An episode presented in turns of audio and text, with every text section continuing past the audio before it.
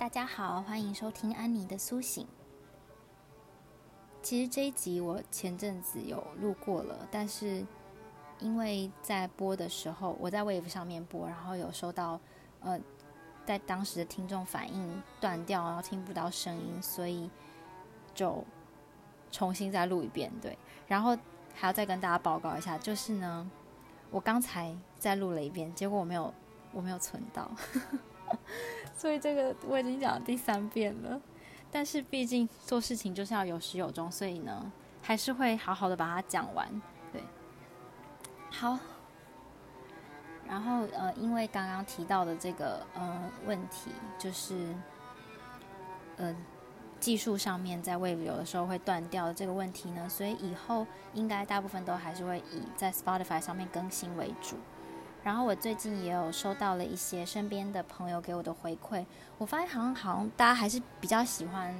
就是有做过准备的，就是去有结构的去讲一件事情这样。虽然可能前面我要准备这个稿子，可能要再多花个半小时到一小时吧，但是感觉大家会觉得这样子的内容比较有收获，而且比较引人入胜，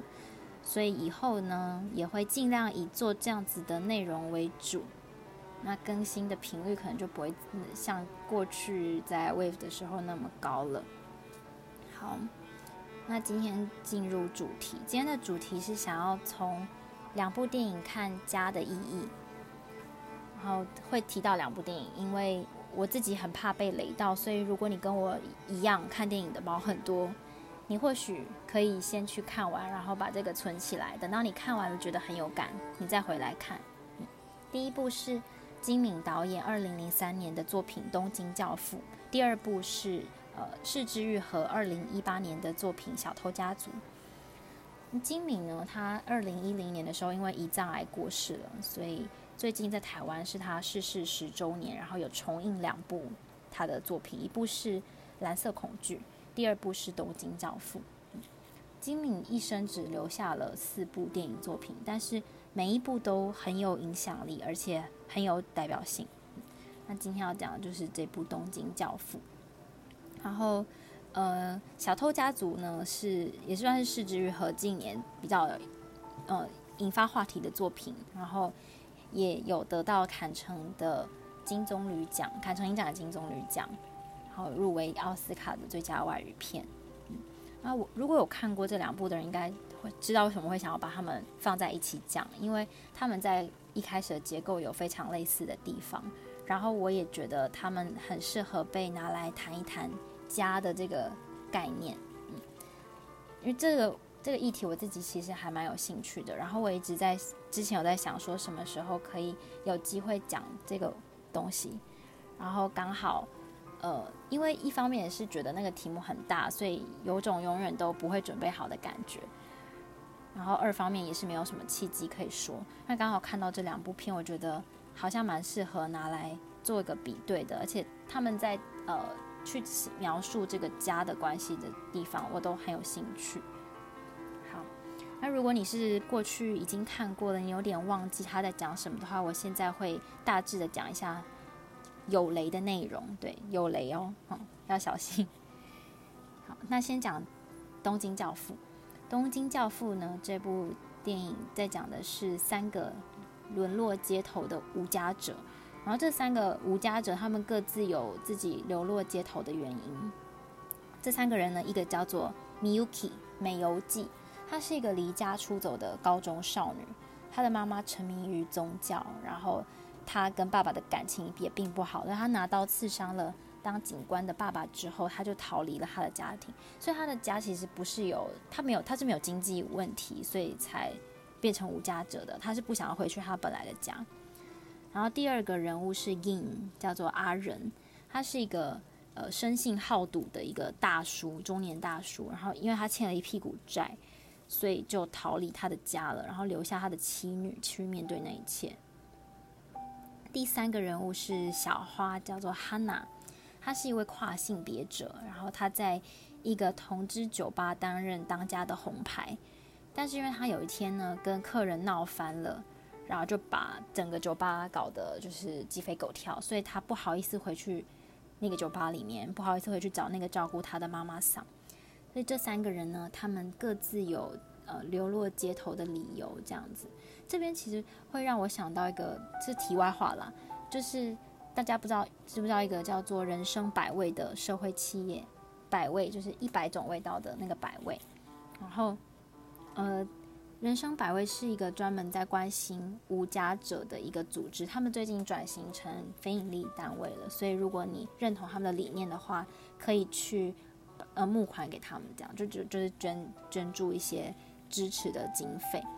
然后他们在呃关怀无家者的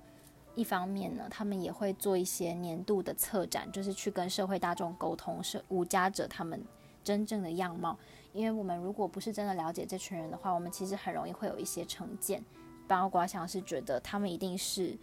他们一定是因为呃呃好吃懒做，或者是他们不想要好好的去面对他们人生的问题，所以他才会变成他才会流落街头。但是其实呃每一个人他们都有自己的苦衷啊，所以有的时候不见得是我们所看到的那样子，这样对。而且有有一些人，他们反而很有可能是，嗯，对自己的生活是有很多期许跟想要改变的，只是太多的因素会限制了他们去做这件事情的可能。那人生百味，他们去年就有测一个贫穷人的台北的展览，然后在上面呢，他们有去深度访谈了很多与他们有关系的无家者，然后去理解说为什么他们会流落街头。其中有几个就是。跟刚刚讲到的很像，就是像 Miuki 这样子的女生，她其实不是有经济困难，她也不是家里有问题，她就是觉得她跟原生家庭的关系没有办法继续维系下去，然后她又刚好她她又还没有能够赚钱养她自己的能力，所以他离开家了，他就只能够成为一个游民，这样对，就是推荐大家如果有兴趣的话，可以去了解一下这个组织。然后，如果认同他们理念的话，也可以给他们一些协助。好，那回到这个东京教父的故事，这个故事的呃开展的一个契机就是呢，在平安夜的时候，这三个人他们本来就是有点像是因为都流落街头吧，所以就相依为命。他们在垃圾堆里面翻东西，结果就捡到了一个弃婴，一个小朋友，小小婴儿。然后他们接下来就开始了这个故事，就是说。要不要把弃婴交给警察？还是要照顾他？还是要去找他的原本的爸爸妈妈？就是他们就陷入了一些挣扎，然后这个故事呢，就在他们的呃吵吵闹闹，还有各种困难当中展开了。嗯、东京教父的整个故事结构其实是一个还蛮典型的英雄旅程的一个故事结构，就是 Hero's Journey。Hero's Journey 是叙事学上面的一种形式。就是说，他的主轴会围绕在一个踏上冒险旅程的英雄，然后他会历经一些危机，然后取得胜利，最后他的人格会或许会升华，然后会回到他原本的世界。这是一个英雄旅程的一个很典型的结构。所以，如果大家去查它这个字的话，你会看到很多图是圆形的，这样对，就是它会有一个起起承转合，然后回到原点。你这边举几个比较典型的例子。应该大家都会有看过。第一部是《全面启动》，《全面启动》是一个很典型的好莱坞式的英雄旅程的作品。虽然它很烧脑，对，但它的结构其实没有没有想那么复杂了。对，他的结构就是有一个现状嘛，然后这个男主角李奥纳多演的这个男主角，他必须要去接获一个，去把思想植入在别人的脑中的一个任务，然后他。在挑战的过程里面，他会慢慢的也对他身边，也对他自己揭露他过去与他的妻子有的一些对他造成的不可挽回的伤痛。对，然后等到这个任务整体结束之后，他会回到他原本的状态里面，然后他或许会跟他的这个呃呃过去的这个痛苦有了一个和解。然后再来是。那个《海底总动员》这部动画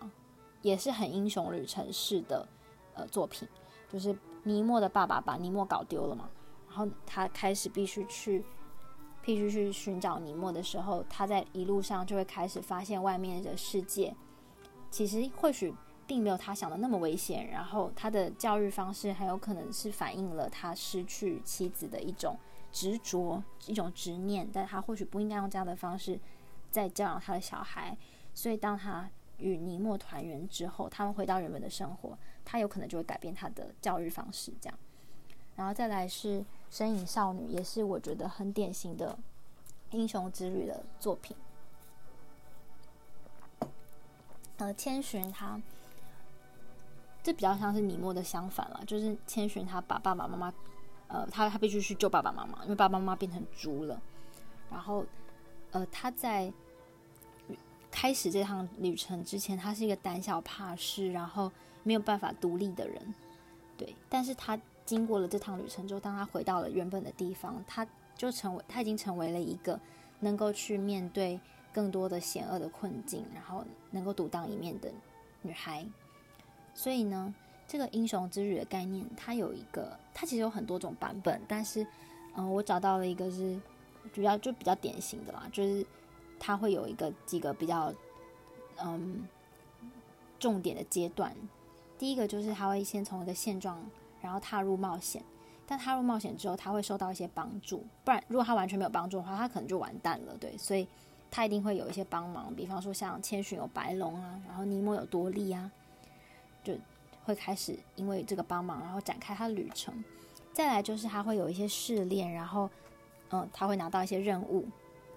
然后进入一个危机。等到他跨越危机之后，他就会获得他的宝藏，然后取得一个结果。最后呢，他会在任务完成之后回到平凡的状态。但还没结束，就是平凡之后呢，还会有一段叙事是交代他，呃，他因为这这个人物因为这个任务结束，所以有了新生，然后他会解决一个他过去生命中的课题，然后带着这个新的学习回到他的原本的生现状。虽然他其实是原本你在呃平凡世界，然后进入非凡世界，然后旅程结束之后，你从非凡世界又回归到平凡世界。对这是英雄之旅很典型的结构，然后这个结构因为它的特性，所以也被有运用到呃管理学啊，或者是人资的培训上面。因为你在职场上或你的工作上、事业上，你可能都会历经一次又一次的英雄旅程，就是嗯、你会你会进入一个，你会接受一个挑战，那挑战可能跟你原本的能力是有一点落差的，那你接受它之后。你可能就会有了一些试炼，然后你会带着你的试炼去度过你的危机。那在如果你圆满的经历过危机，或者也不一定要圆满，就是你经历过整件事情，你会回归到平凡状态，但是你也跟原本不一样了，你会有了一段自我的成长。所以很多人资管理的呃单位或者是一些培训的教练，他们会用这个概念去引导他要培训的人。去从他历经的事情里面去有一些自我学习、自我省思，然后去呃思考说这段过程对他而言的意义是什么？对，那你就可以呃有一段一个阶段一个阶段的进步这样。然后这段又让我想到，我以前小的时候听过一个演讲，是一个叫做西松的作家，我不知道大家知不知道他，反正他是一个虔诚的佛教徒，他有一次在讲一个。概念我觉得跟这个概念也很像。那他说，嗯，他觉得人生就像是苍蝇一样，苍蝇会一遍又一遍的去飞到同一个点。就比方说，他原本在一个有糖吃的地方，他吃完糖以后，他会去飞一一圈，绕一圈回来，再回到原本的地方再吃一口，然后再绕一圈回来再吃一口。他其实乍看之下好像是在做一样的路径的飞行，但是其实每一次的。每一次的体品尝都是又不一样的感受，因为你有前面的品尝，所以你后面的味道一定还是会跟前面有一点不一样。这就是人生的意义。那时候西松是这样讲，然后我觉得跟英雄旅程也很像，因为我们的生命就是历经一次又一次的重复的事情，但是也是一次又一次的不一样的境界的英雄之旅。嗯，好，那回到这个，嗯。东京教父的叙事线，它其实是也是一个很很典型的英雄之旅的结构，因为他们在原本的状态是说三个沦落街头的人，然后突然就捡到了一个小好小宝宝，然后开始就要去有一些呃试炼啊、挑战啊，然后他们也会度过一些危机啊，要把宝宝还给谁啊，保护宝宝的安全啊。那在这一路上呢，我们才会呃一方面也是他们彼此之间。也会慢慢的认识到，说他们原本其实家庭跟他们家庭都是有一些课题要解决的，然后一方面也是观众才会慢慢认识到这三个故事主角，就这段旅行对他们而言的意义是什么。那这段英雄旅程也会因为这这整件事情的圆满结束之后，成为了一个他们重新的去思考他们跟家的关系，然后旅行也就成为他们回到原本的家的一个。带他们回家的路这样子，然后因为这个结构的关系，所以我们可以很明显的感觉到金敏在诠释这个这三个人的生命的时候，他其实是有一个要有一个地方要回去的，就是他有一个起点，起点就是他们原本的家，但他们有一些问题，他离开了那个家，但他透过这趟旅行，他要回到他原本的家去，他是有一个呃回归来处的一个过程，像。美游记他就是回去他的原生家庭嘛，然后阿仁就是回到他的妻女身边，然后呃小花那个跨性别者他则是回到那个同志酒吧去，因为在这段过程里面，他们也都慢慢的回去找到他们原本的家庭，包括像是美游记他在过程中可能一直看到爸爸在等报找他，就其实爸爸妈妈都还是很想他赶快回家，然后。嗯，阿仁就是在医院里面遇到了他抛弃的女儿，然后女儿告诉他说：“其实我们在你离开之后一直在找你。”然后小花则是他们走投无路了，所以他只能够回到同志酒吧去。然后妈妈常才跟他讲说：“其实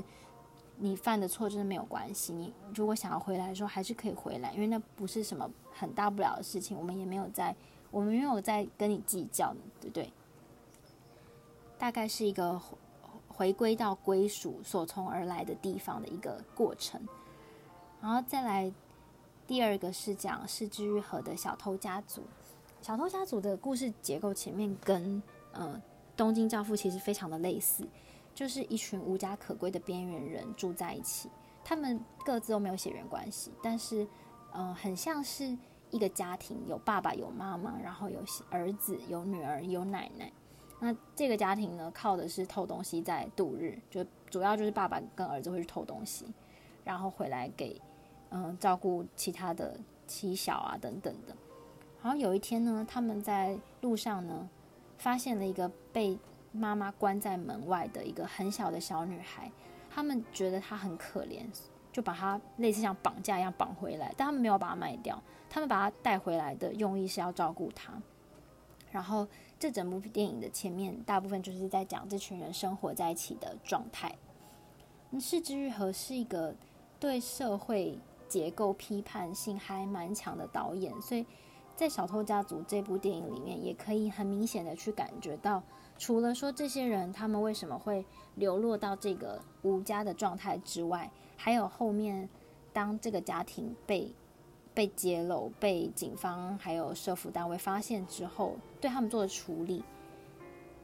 他在反思的是这这个社会去如何是去影响一个原本其实结构非常完整的一个家庭，虽然过得不好，但是结构是完整的。然后《小偷家族》跟《东京教父》用的比较不一样的是他们的叙事结构，因为《小偷家族》用的是比较像散文一样的，就是散点叙事，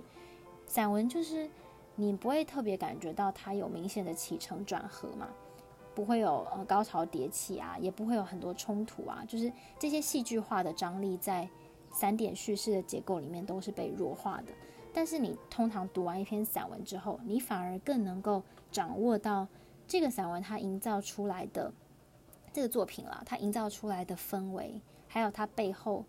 呃很明显的一种超过语言能够描绘的那种。那种生活的感觉，《小偷家族》的这部电影就还蛮明显有这样子的特色的。那我觉得，之所以这两部片它可以被放在一起探讨的原因，是我觉得他们都体现了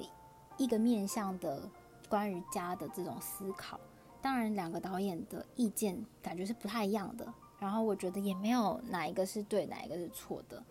但就是觉得他们如果被放在家的这个概念里面被讨论的话，会是很有趣的一件事情。对，那在第一部里面呢，因为刚刚提到的，嗯、东京教父其实是用了很明显的这个英雄旅程式的写作手法嘛，所以。你可以感觉到，对于家来说，今敏他其实觉得每一个人他是有一个来处的，就是他们虽然三个人在外面建立了一个四象非常家庭的一个连接关系，但是他们都还是必须要回到自己原本的地方，他们才有办法继续去呃生活下去。所以，嗯，这个英雄之旅结束之后，他们。都幸运的回到了本来的地方去，所以在今敏的认定里面，他们是有一个必须要去跟原本的地方去和解的过程。其实就即便不是这三个角色，我记得还有另外一个角色是那个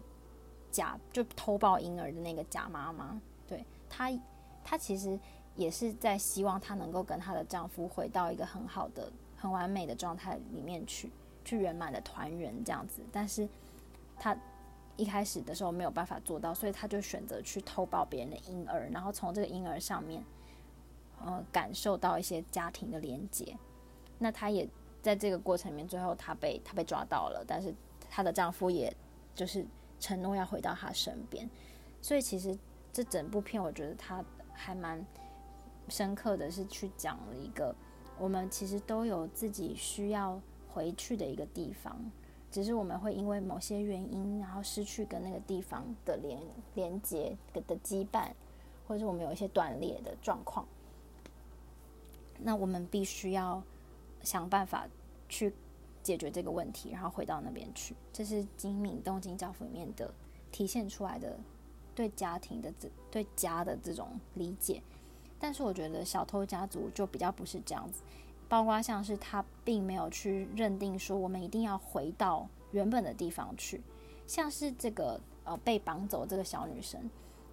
她虽然整部片讲话没有可能没有超过五十句吧，但是她我们很可以很明显的感觉到他其实反而是跟小偷家族生活，他是比较开心的。他的妈妈也比较是一个失职的妈妈，反而那个没有跟他有血缘关系的妈妈用。充更充满母爱的方式在照顾着他，然后像是呃，这小偷家族里面有一段我也印象还蛮深刻的，就是呃，那个爸爸他跟他们全家人去海边玩，然后爸爸跟儿子讨论了一些就是性教育方面的问题，就是宝宝想问他说：“哎，你最近是不是有怎么样？”这样，然后儿子很害羞的回答他，但是。呃，同时他们也，他也在在跟儿子讲说，就是嗯，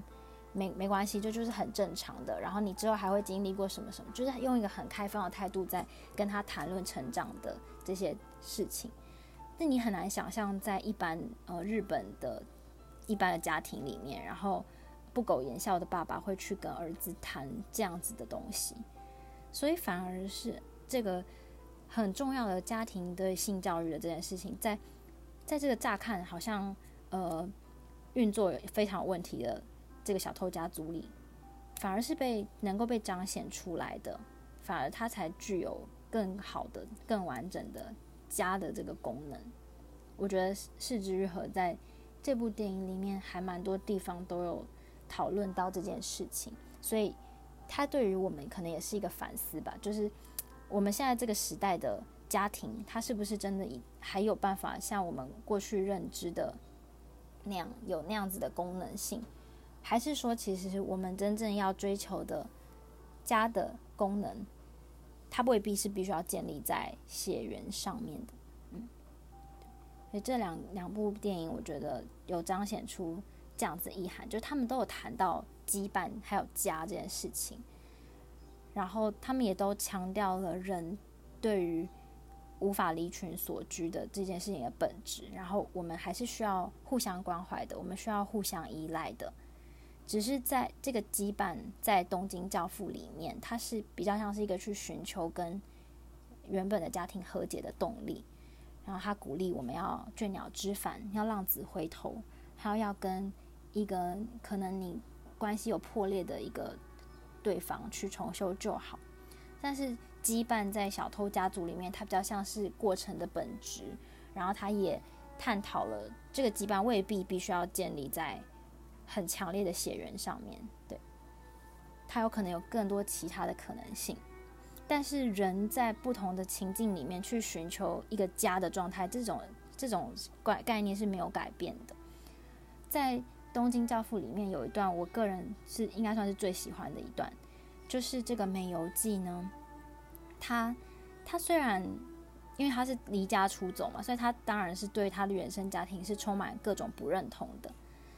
就是他在回想他在这个原生家庭的时候，他抱着他的猫，然后。他的妈妈在厨房里面，他的爸爸在在在客厅这样，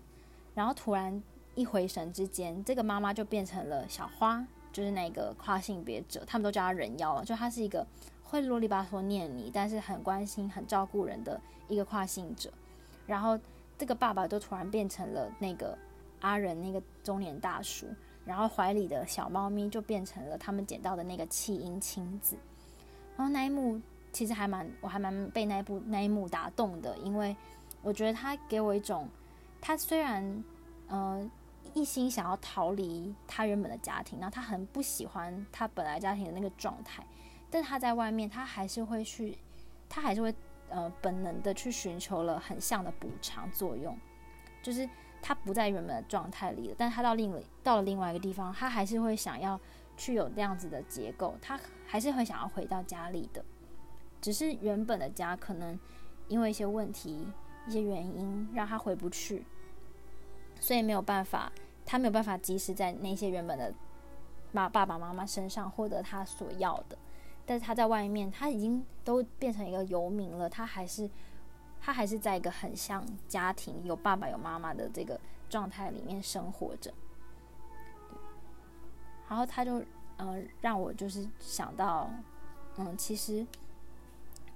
我最近身边还蛮多人，呃，都有类似的状况的，就是你会看到，嗯、一方第一点是说，呃，我觉得我们这个时代在在家庭的概念上面已经开始有了一些转变。第二是，呃，有一些人他们没慢慢没有办法在他原本的家庭里面获得他认认为的应该要有的一些心灵上面的支持。对，所以我觉得是。这可能是五到十年，是一个重新去思考家庭还蛮好的一个一个契机吧。然后刚好就是几年前，就是我们有通过呃同同性婚姻的这个法法规啊，不知道就是会不会在不远的将来以后还会有呃更更不一样的法规，比方说像多元成家这样子的概念可以被社会大众接受。因为我觉得其实。它只是法法律还没有通过而已。其实我们现在主流文化已经慢慢越来越能接受，说一群没有血缘关系的人去呃住在一起，然后建立如同家人一样的这种归属感。嗯，那这边分享一篇我很喜欢的文章，是毕恒达老师写的《家的意义》。他写说，当我们谈到家的时候，它其实可能只设三个不同的概念，分别是住屋 （house）。家庭 （family） 或者是家，就是 home。当你在说我的家很宽敞，然后今天晚上不回家，它指的是 house，那个物理的 house，它是一个物理的空间。我们可以谈论它的坪数、它的通风采光、格局配置这些特质，但是它必须要经由持续的个人化经营，还有情感的投入，才有可能会成为家。再来是，如果你说的是我家有四个人，这指的是 family。指的就是两个或两个以上的人，因为婚姻、血统或是收养的关系而构成的团体。当然，这是现行法规。那如果在，我个人是觉得还有可能有别的可能性啦，就是我们会不会其实可以不只是有婚姻、收养或是血统才能够组成一个家庭？会不会其实像小偷家族，他们也没有正式的收养啊，他们也没有正式的结婚啊？然后他们甚至也没有血缘关系啊，但是他们之间其实就跟一个家是一模一样的。然后在《东京教父》里面的那三个游民，他们其实也几乎也是没有相关的关联性，但是他们也很像一个完整的家，就是爸爸会做爸爸应该做的事，妈妈会做妈妈应该做的事，然后姐姐会负担姐姐的责任，这样子。对，所以其实或许家庭的概念是还超乎我们想象很多的。嗯，然后他写到说，家庭如果没有共同居住在同一个地方，那家的意义跟功能很有可能会逐渐的丧失。不过，即使住在同一个住屋里面，不同的性别、性倾向，还有不同的权力位阶的个人，他们对家的感觉也会不一样。这段就是比较讲到，嗯，共同居住对于维系一个家的重要程度，嗯，所以，嗯，如果是在讲，嗯，物理空间对维系家庭的重要性的话，其实还蛮能理解的。比如说，像有一些团体或组织，他们要，嗯，希望能够凝聚向心力的时候，他们很有可能会需要一个基地。那如果有个基地的话，对他们来说也是比较容易去凝聚彼此的一个媒介吧。嗯对，他在讲的是这个，然后最后的是，当你说我有一个温暖的家的时候，你指的是 home。那家呢？这个 home 包含了我们赋予空间的心理、社会还有文化意义。所以金钱买得到住屋，买到房子，却没有办法买到家。但我们称为家的地方呢，它也不一定是住屋哦，它也可以是一个小公园、一座城市或是一个国家。家是我们生命最重要的地方。它可能可以帮助人的成长，也可能会威胁基本的生存。他这边讲的家，我觉得，嗯、更宽阔的理解的意思就是归属感吧。我觉得，就是你未必要跟这些人是有，呃，彼此是共共同称称之对方为家人的，但是你们很有可能会有一个，呃，你对这个地方的认同感，然后你们彼此甚至是没有利害关系，所以才能够建立这样子的。类似家人这样子的羁绊，所以它跟公司啊，跟呃可能呃一些社团是不一样的。就你不是因为我们共同要有一个赚钱的目标，不是因为我们要让公司成长，或者是我们要去呃打倒谁，所以我们才被凝聚起来的。我们是因为呃彼此就是对这个地方有很高度的认同，然后我们认为它能够提供我们一些。归属的功能，一些类似像是呃心理支持的羁绊，所以我们才会把它认定成你的家。所以有一些人，他可能他未必喜欢待在他的原生家庭里面，他甚至跟家人也不见得会有那么多的交流、情感交流啊，还有彼此依赖，可能甚至很少讲话。但是他有可能会在外面，比方说他家附近的小公园里面，他遇到一群跟他很很相似的人，那他反而愿意把他的。比较私密的事情告诉这群人，然后这这篇也有讲到说，嗯，家的研究面向主要是呃，在国外受到很多学科，比方说像建筑、历史、社会人类学，尤其是环境心理学的重视。那它的原因有三个，第一个是在不同的社会里面，住屋的形式还有聚居的状况会虽然会有所不同，但是家几乎是普遍性的。我觉得这点就还蛮反映刚刚提到的，呃，对人来说，去建立羁绊，然后去寻找，去寻找一个呃归属感，其实是本能的东西。甚至是你如果没有这件事情的话，你会有生存上面的困难。嗯，好，我记得之前阵子有一段有一个影片，就是在讲类似的概念，就是呃有一些心理研究都有讲到说。人是人是群体动物嘛，就人没办法离群所居。然后我们为什么会感到孤单呢？就是我们感到孤单的时候是会不舒服的嘛。就如果你今天是 alone，你不会你不会有什么特别的感觉，你不会 feel lonely。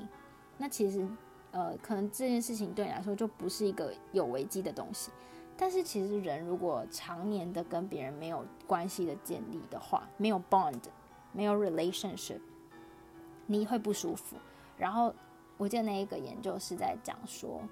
呃，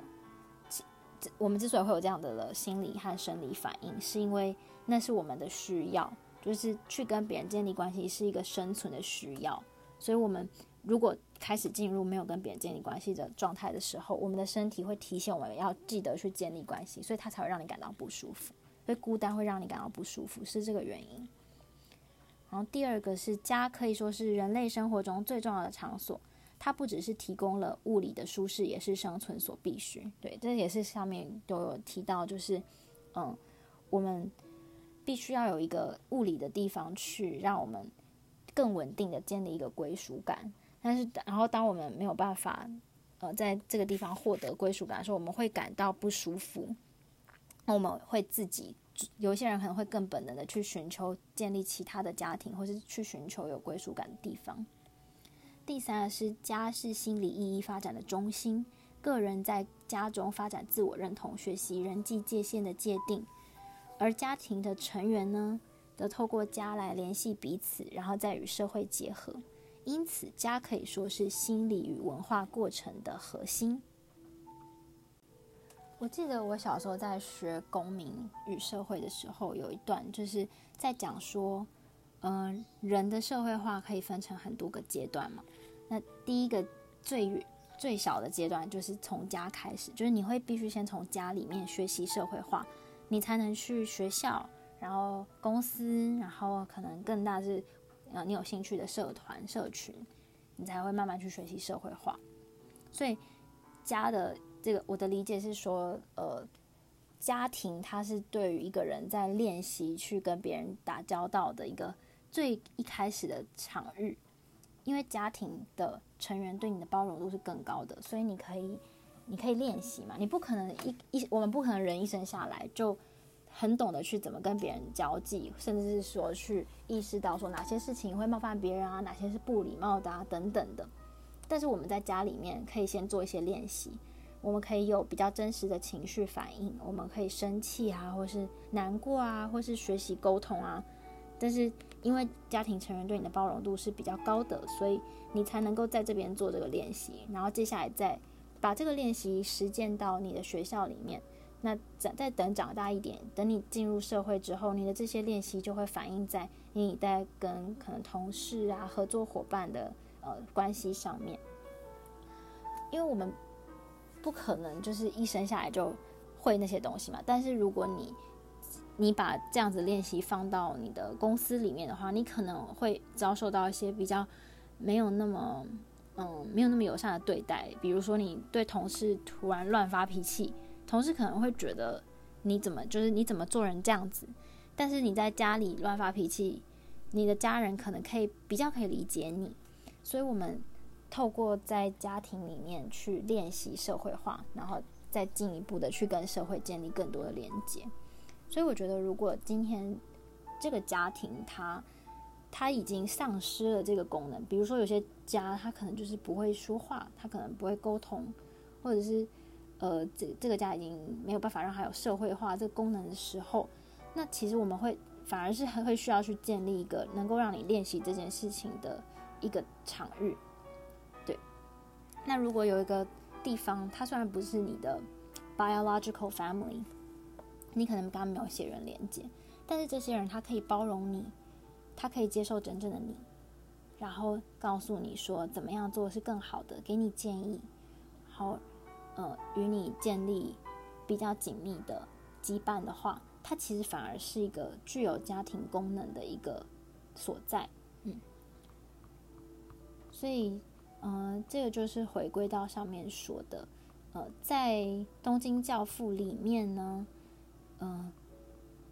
我们可能跟原本的归属的地方是有一些问题的，但是那些问题其实可能它必须要被解决，才能你才能够回去嘛。那在小偷家族里面，他是重新去理解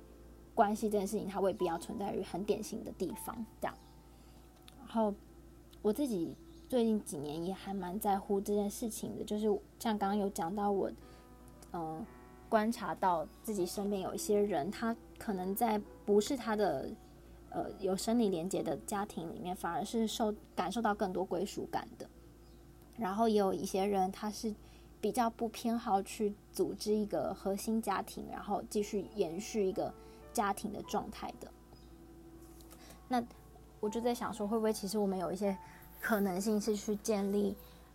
非血缘关系的家庭，但是这些这些家人，他能够做到像我刚刚讲的那些家的功能。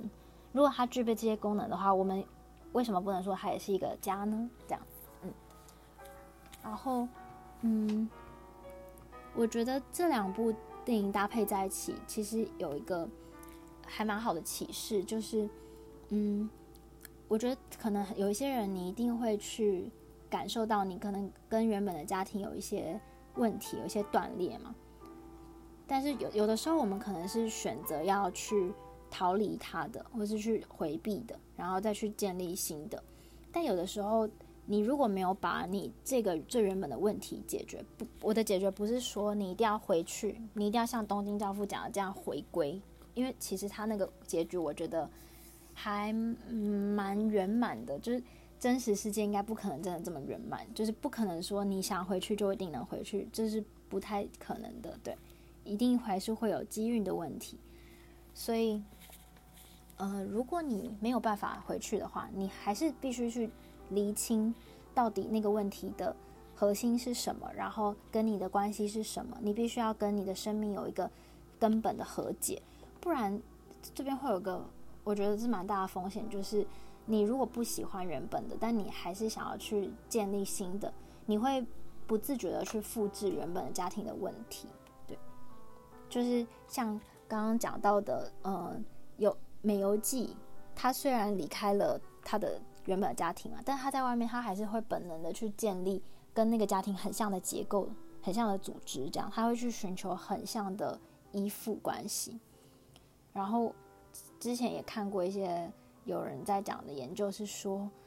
呃，我们虽然，比方说你很讨厌你父母对你的管教方式，但是你等你自己有了家庭、有了小孩之后，你反而很有可能会去复制你父母对你的管教方式，但这不是很奇怪吗？就你自己不喜欢，你怎么会还是这样对你的小孩呢？有一个很大的原因就是你就是会这样子，你就是这样被养出来的，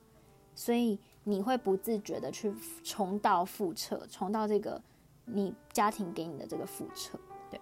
这其实是还蛮危险的事情，所以我觉得，呃，如果我们希望去呃，在这个在我们的生命里面去建立一个我们真正感觉到归属感的地方，然后一群人的话，我觉得跟你原本的课题和解是很重要的。你可能还是需要去走一段英雄的旅程，只是这旅程的终点未必要像《东京教父》里面讲的那样，去回到这个家庭，回到你原本的归属的地方。但是你必须要能够在你这段关系的问题里面去学习一个成长。我觉得我到现在都还在学习，因为它也是我生命很大的一个课题。但我慢慢就是有在近几年有意识到说，嗯、我不能只是想要去建立一个呃外部的家庭，我必须也要能够跟我原本的原生的这个家庭的问题有一些和解，有一些嗯。有一些学习，我才能够用更成熟的态度去建立新的。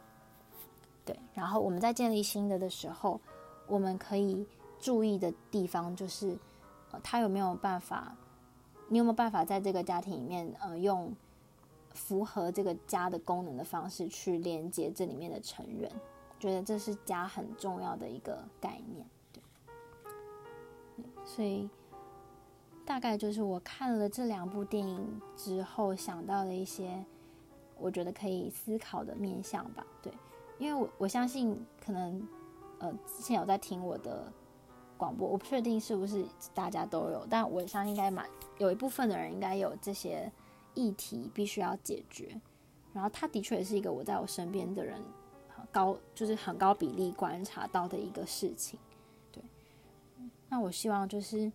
嗯，我们对家的想象可以再更宽阔一点，就是我们未必就是只能去复制原本的状态，但是也要记得，就是在复制这个原本状态的时候，你是不是已经走完了你的英雄旅程？你是不是已经带着你的学习、你的宝藏，你新生了，所以你回到你平凡的时候，你才能用更呃完整的态度去面对你要建立的新的那个归属感的地方。嗯，我觉得这这件事很重要。那今天的参考资料呢，就是刚刚提到的《应用心理学研究》这篇期刊《家的意义》，由毕恒达教授主编。嗯，感谢你今天的收听。好，如果你对家啊、家庭啊、家庭关系啊、羁绊啊这些课题有兴趣的话，欢迎你可以到脸书上加入一个叫做“四十岁的友善交友圈”的社团。嗯，这是我三年前创的一个社团啦。对，然后它里面其实大部分是在分享一些跟呃家庭的概念的探讨有关。其实大部分是一些我的我的资料的搜集这样子，然后就贴给身边的朋友看。然后久而久之，就有的时候聊天聊到会把朋友也一起加进来探讨。然后后来也有遇到一些。其实原本是素昧平生的人，然后他们也对这个概念很有兴趣。那如果你有兴趣的话，就可以欢迎你来加入这个社团。然后再来是，嗯，如果你有你自己人生的在这方面的体会啊，你也可以分享到 Instagram 的留言底下，或者是私讯我也可以。前阵子有一些听众会私讯我，就可能比较害羞，会想要聊更多，你也可以私讯我，然后跟我分享。嗯对对，这个议题，我觉得，嗯，现在算是一个还蛮好的，可以开始去理解它的时代。而且我觉得，对很多人来说，去研究这件事情，它未必可能有一个结果，一个 KPI 这样。但是去研究这件事情本身，就是可能可以帮助你去理清一些你跟你原本家庭关系的一个很好的方式。嗯，你就邀请大家一起来做这件事情。那今天就播到这边。谢谢你的收听，我们下次再见，拜拜。